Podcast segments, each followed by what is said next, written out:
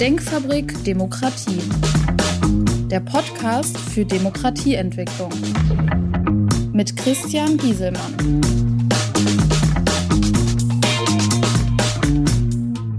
Hallo, mein Name ist Christian Gieselmann. Ich beschäftige mich mit Politik, Wirtschaft und Gesellschaft unter dem Aspekt Haltung und Verantwortung. Alles aus Sicht eines Ingenieurs auf die Themen der Zeit mit der Intention, Lösungswege aufzuzeigen.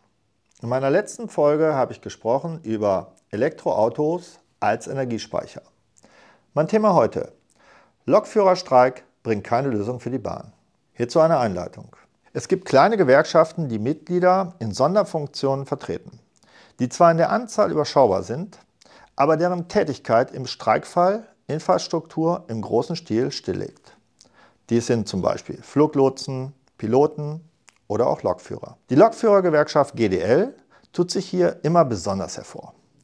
Sie vertritt innerhalb der Bahnmitarbeiter zwar nur eine kleine Minderheit, aber die Forderungen sind deshalb keineswegs bescheidener.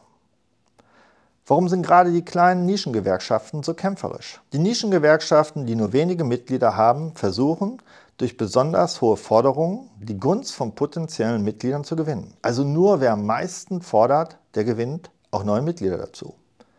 Ob die Forderung dem Gesamtunternehmen gut tut und letztendlich keinen Schaden für alle Beschäftigten entsteht, ist nicht im Fokus der Nischengewerkschaft. Hauptsache, die Forderungen übertreffen die Hauptgewerkschaft. Was ist daran verwerflich, das Maximum für seine Mitglieder herauszuholen? Prinzipiell ist es legitim, die egoistischen Interessen seiner Mitglieder zu vertreten. Schwierig ist jedoch, dass Schaden für das gesamte Unternehmen in Kauf genommen wird, zum Beispiel wenn die Forderung nach einer reduzierten Arbeitszeit für die eigenen Mitarbeiter gefordert wird, dies aber praktisch von der Arbeitgeberseite überhaupt nicht realisiert werden kann da nicht genügend Personal dafür vorhanden ist, diese Arbeitszeitverkürzung aufzufangen. Hier entsteht Schaden für die Kunden des Unternehmens, für das Unternehmen selbst und auch für die Mitarbeiter, die nicht gewerkschaftlich organisiert sind oder in einer anderen Gewerkschaft Mitglied sind. Könnte das Unternehmen nicht einfach den Forderungen der Minderheitsgewerkschaft stattgeben, um Ruhe zu haben? Leider nein.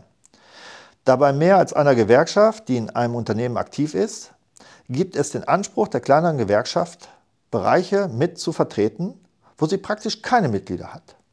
All dies nur, um in diesem Bereich auch Mitglieder zu gewinnen und letztendlich auch die eigene Stellung innerhalb der gewerkschaftlichen Machtkämpfe besser zu positionieren. Falls das Unternehmen den Forderungen der Minderheitsgewerkschaft zu weit nachkommt, wird die Mehrheitsgewerkschaft natürlich auf eigene Positionen bestehen und diese ebenfalls durchsetzen. Womöglich muss diese aus strategischen Gründen sogar noch einen draufsetzen. Auch hat die Mehrheitsgewerkschaft in der Regel die vielen Mitglieder im Kernbereich zu vertreten, die keine Schlüsselpositionen im Unternehmen innehaben, die den ganzen Laden stilllegen können. Für das Unternehmen eine unlösbare Aufgabe. Welche Argumente hat denn die GDL? Vertreten durch den Gewerkschaftsboss Weselski, dass die Lokführer, die er vertritt, besondere Verträge benötigen. Ein Argument ist, dass Lokführer eine hohe Verantwortung haben da diese sehr viele Passagiere befördern. Sicherlich sollte der Lokführer sich wie jeder Verkehrsteilnehmer an die roten Ampeln halten und die Geschwindigkeit auf der Fahrstrecke einhalten. Dann muss er noch alle 30 Sekunden auf ein Pedal treten, damit die sogenannte Totmannschaltung nicht auslöst.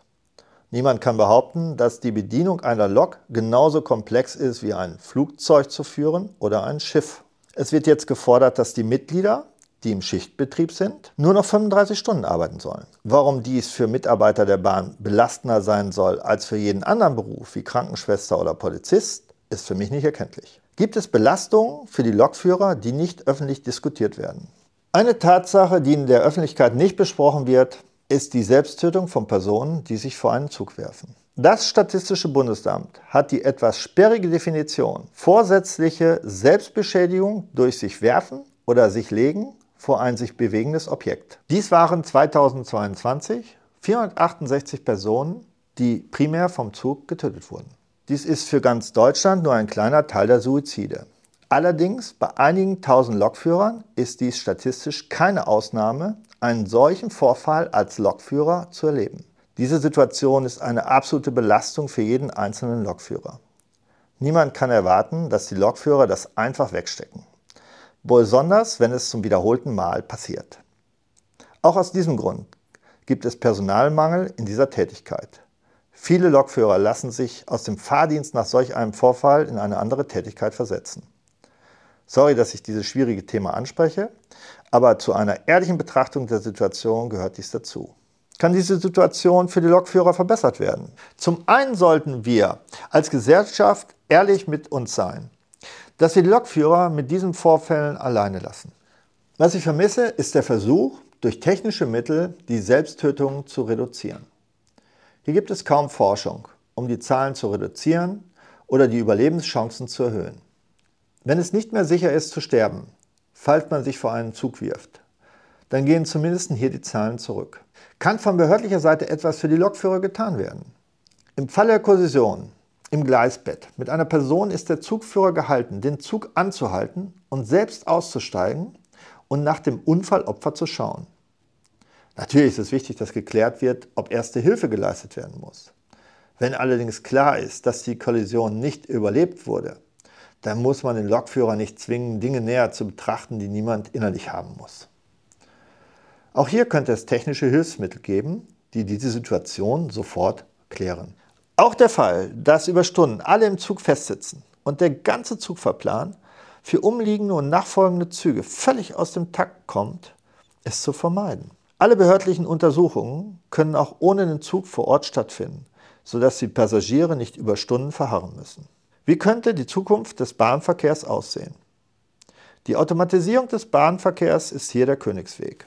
Wir haben zu wenig Lokführer, die autonomen Bahnsysteme interessieren sich nicht für den Schichtbetrieb. Letztendlich würde der Betrieb noch sicherer, da der menschliche Faktor als Fehlerquelle entfällt. Und die schwierigen persönlichen Belastungen mit den Suiziden entfallen ebenfalls für die Lokführer. Letztendlich ist das Unternehmen Bahn auch nicht mehr erpressbar von einer kleinen Gewerkschaft. Lässt sich ein automatischer Zugverkehr überhaupt umsetzen? Es muss wie immer zuerst die Struktur verbessert werden. Das Eisenbahnbundesamt mit seinen Vorgängerorganisationen, ein Relikt aus Kaisers Zeiten, muss reformiert werden. Flugzeuge fliegen schon lange selbstständig per Autopilot, obwohl noch ein Pilot im Cockpit sitzt. Wir diskutieren über Details beim autonomen Fahren des Autos, über das autonome Fahren der Bahn hört man nichts.